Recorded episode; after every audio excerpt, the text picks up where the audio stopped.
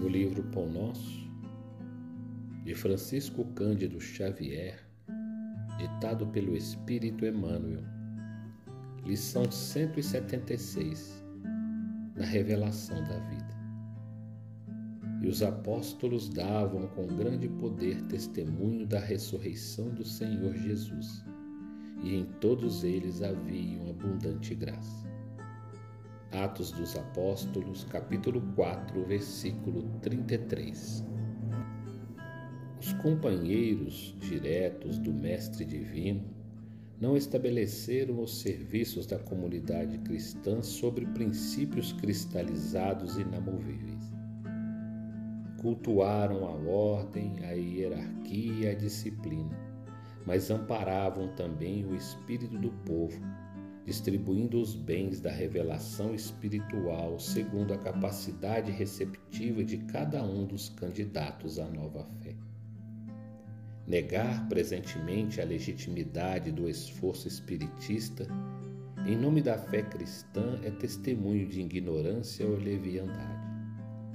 Os discípulos do Senhor conheciam a importância da certeza na sobrevivência para o triunfo na vida moral. Eles mesmos se viram radicalmente transformados após a ressurreição do amigo celeste, ao reconhecerem que o amor e a justiça regem o ser além do túmulo. Por isso mesmo, atraíram companheiros novos, transmitindo-lhes a convicção de que o Mestre prosseguia vivo e operoso para lá do sepulcro. Em razão disto, o ministério apostólico não se dividia tão somente na discussão dos problemas intelectuais da crença e nos louvores adorativos. Os continuadores do Cristo forneciam com grande poder testemunho da ressurreição do Senhor Jesus. E em face do amor com que se devotavam à obra salvacionista, neles havia abundante graça. O Espiritismo evangélico vem movimentar o serviço divino que envolve em si não somente a crença consoladora, mas também o conhecimento indiscutível da imortalidade.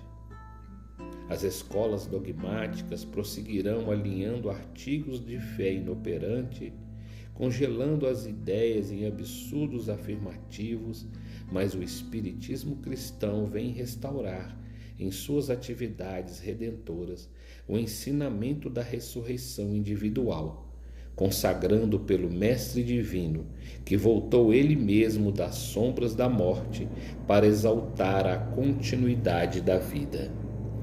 Que assim seja.